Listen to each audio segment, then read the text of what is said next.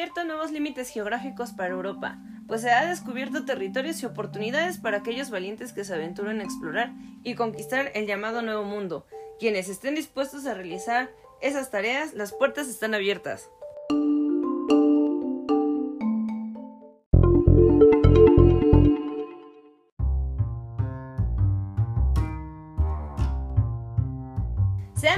Y bienvenidos a esta etapa de la historia de México conocida como la conquista militar, en donde se hablará acerca del desarrollo político, pero desde una perspectiva particular partiendo de la alimentación, en la cual se narran eventos pertenecientes a la llegada de los españoles al altiplano central a principios del siglo XVI.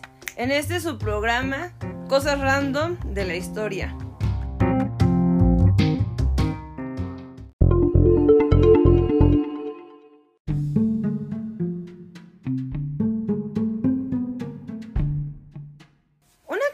Importante que podemos hacer, querido auditorio, es que si Cortés bien fue o es reconocido como el conquistador de México, no quiere decir que haya sido el único ni el primero. Anteriormente ya se habían trazado algunas rutas que habían llegado a la península de Yucatán, incluso a algunos lugares de Centroamérica. Eh, pero esto sirvió mucho de ayuda para Cortés para que él pudiera trazar su ruta y llegar al centro de México, recordando que había mucho que ganar si él podía llegar a conquistar. Muchas de las cosas que existían aquí en América iban a pertenecer a gran parte de los españoles, entonces había mucho en juego como para que él dejara pasar la oportunidad de su vida.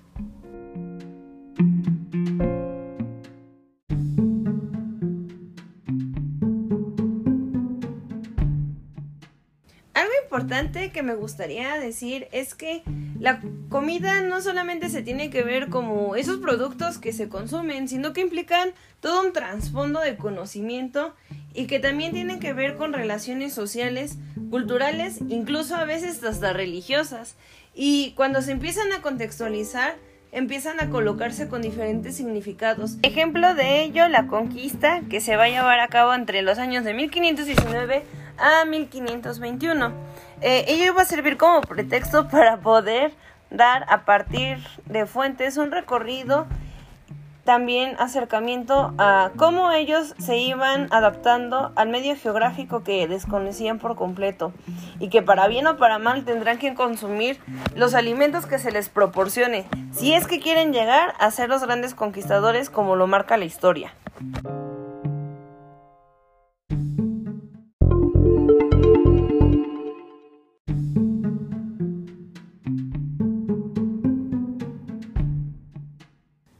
Comenzar hay que dar un poquito de contexto de este proceso de transición, pues supone una época coyuntural para diversas culturas, entendiendo el término de conquista según la RAE como el ganar algo mediante una operación de guerra, y en este caso, como ya se sabrá, y un poco de spoiler, se va a lograr. Algo más que un territorio se van a obtener otro tipo de recursos.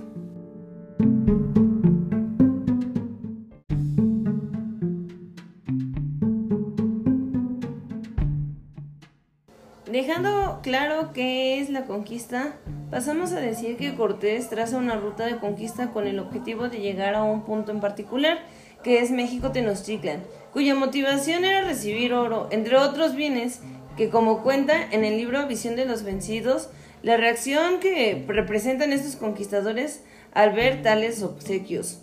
En él dice que mensajeros de Montezuma pues son enviados para los españoles, y cuenta que los españoles como si fueran monos levantaban el oro, eh, como que se sentaban en ademán de gusto y como que les renovaba y se les iluminaba el corazón, justo porque ya se sabía entonces cuál era el objetivo que se iba a alcanzar a partir del proceso de conquista.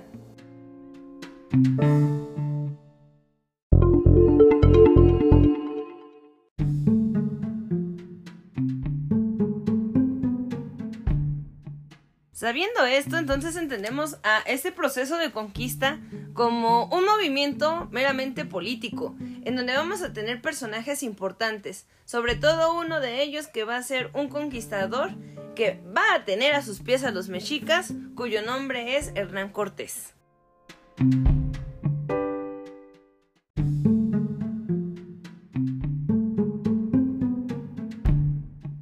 La llegada de este personaje va a ser fundamental y decisivo en el periodo, pues las decisiones que él tome definen el devenir de varios, muchos, tantas personas, algunas beneficiadas por la corona, otras no tanto, pero que el conquistador representa una figura de poder para imponer.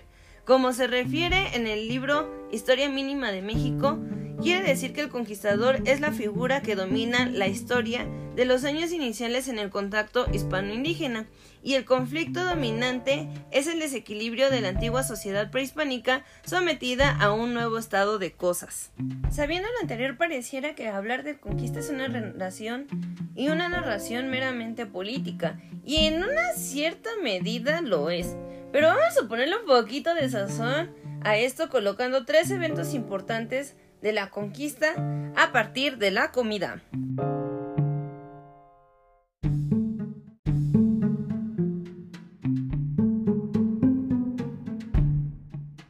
Como ya se mencionó anteriormente, uno de los objetivos de los españoles pues era conquistar.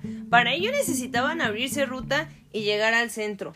Cuando llegan a periferias del altiplano central, van a conocer a unos personajes muy muy importantes que van a definir la conquista. Ellos son los tlaxcaltecas y son importantes para este proceso. Es aquí donde iniciamos nuestro recorrido a través de la comida, comenzando con el lienzo de Tlaxcala en la lámina cuarta.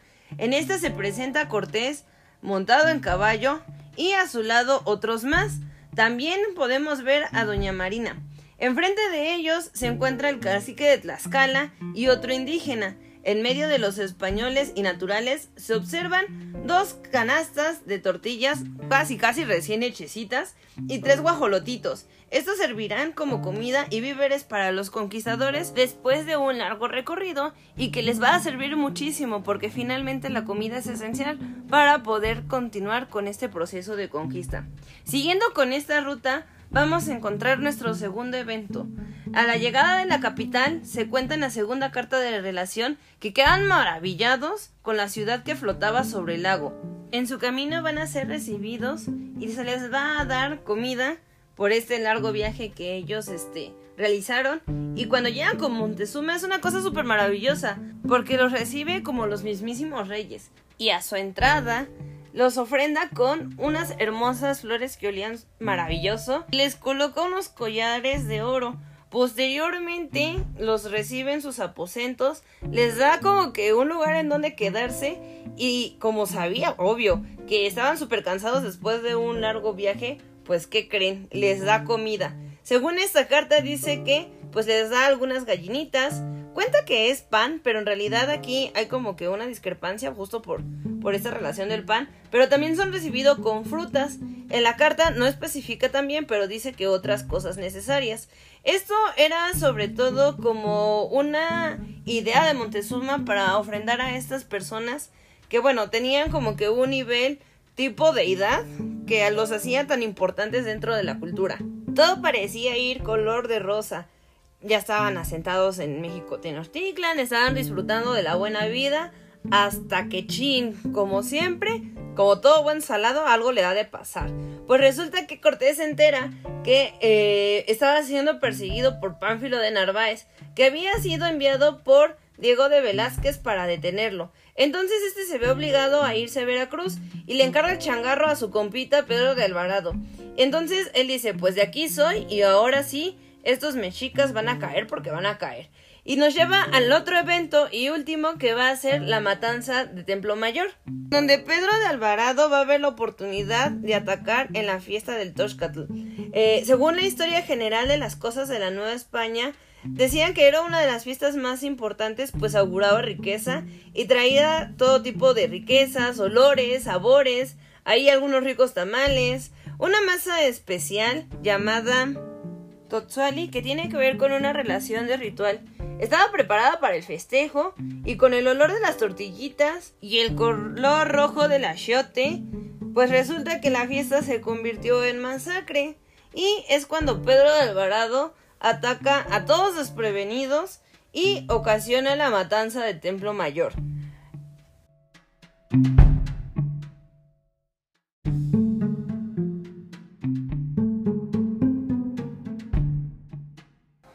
Fíjense queridos oyentes que hay una parte de Visión de los Vencidos que justo también trata acerca de ese recibimiento que da Montezuma hacia Cortés y en un pequeño texto habla acerca de todo lo que les da a comer.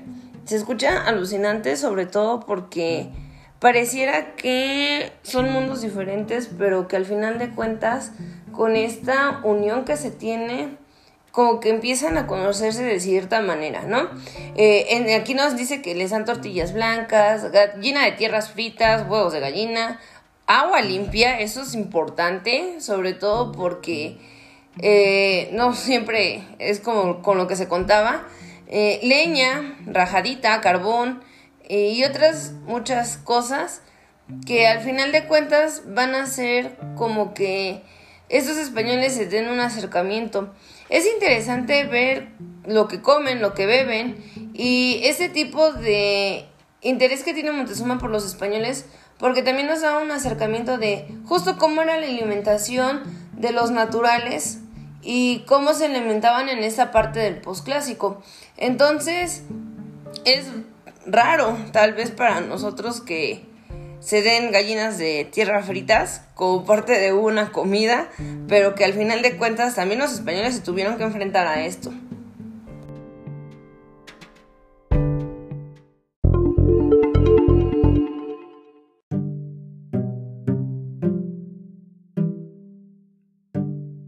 Después de escuchar estos tres eventos importantes en el periodo de conquista, en el proceso de desarrollo para el altiplano central, es interesante ver el papel que juega la comida. Cuando hablábamos de la parte de Tlaxcala, veíamos que la comida va a ser esencial, sobre todo para los conquistadores, para mantenerse en pie y poder seguir con el proceso de conquista. Esto también trae como una manera de alianza que si bien eh, agarramos solamente una lámina, existen más láminas del lienzo de Tlaxcala que también marca parte de la comida. Solamente este era para hacer alusión. Por otro lado, cuando son recibidos por Montezuma, entre cantos, danzas, collares de oro y demás, vemos nuevamente la función de la comida como parte de un festejo, en donde se está declarando de cierta manera una relación amistosa entre los naturales y los conquistadores, teniendo nuevamente otra función. Y por último, ya llegando a la parte de la matanza de Templo Mayor, se hace un breve recorrido de qué es esta parte de la fiesta en donde la comida nuevamente tiene lugar, pero una función diferente que es una función ritual. Esto es interesante porque estamos hablando de una cosa en común que es la comida, pero que tiene significados a partir del proceso histórico y pues cuya finalidad es esta, el poder recrear alguna escena, tal vez en nuestras mentes a partir de la comida que también implica el sabor, el color, la textura y demás, y que esto nos da un acercamiento directo a ese acontecimiento histórico y que pues al final de cuentas era el objetivo que se trataba de buscar con este podcast.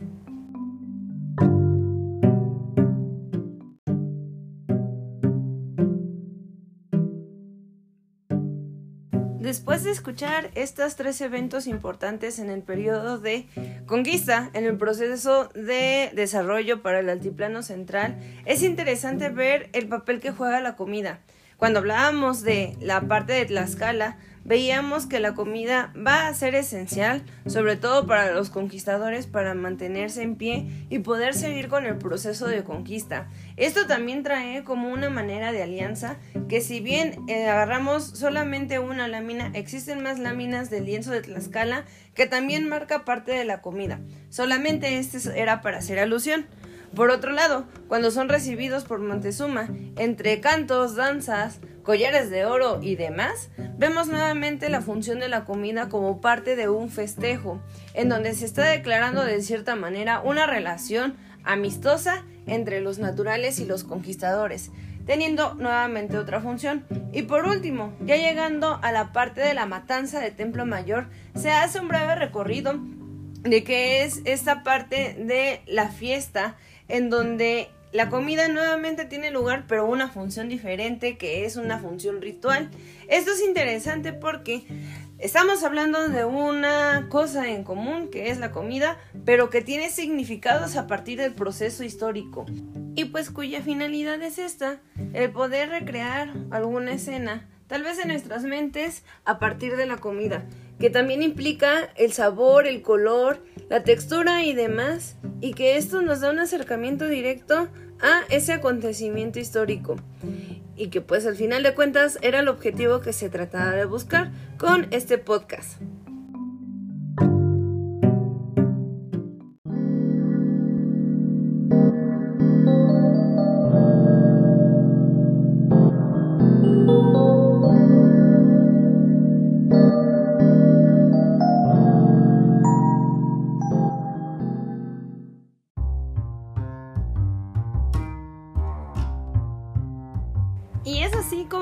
Lamentablemente llegamos al fin de esta transmisión.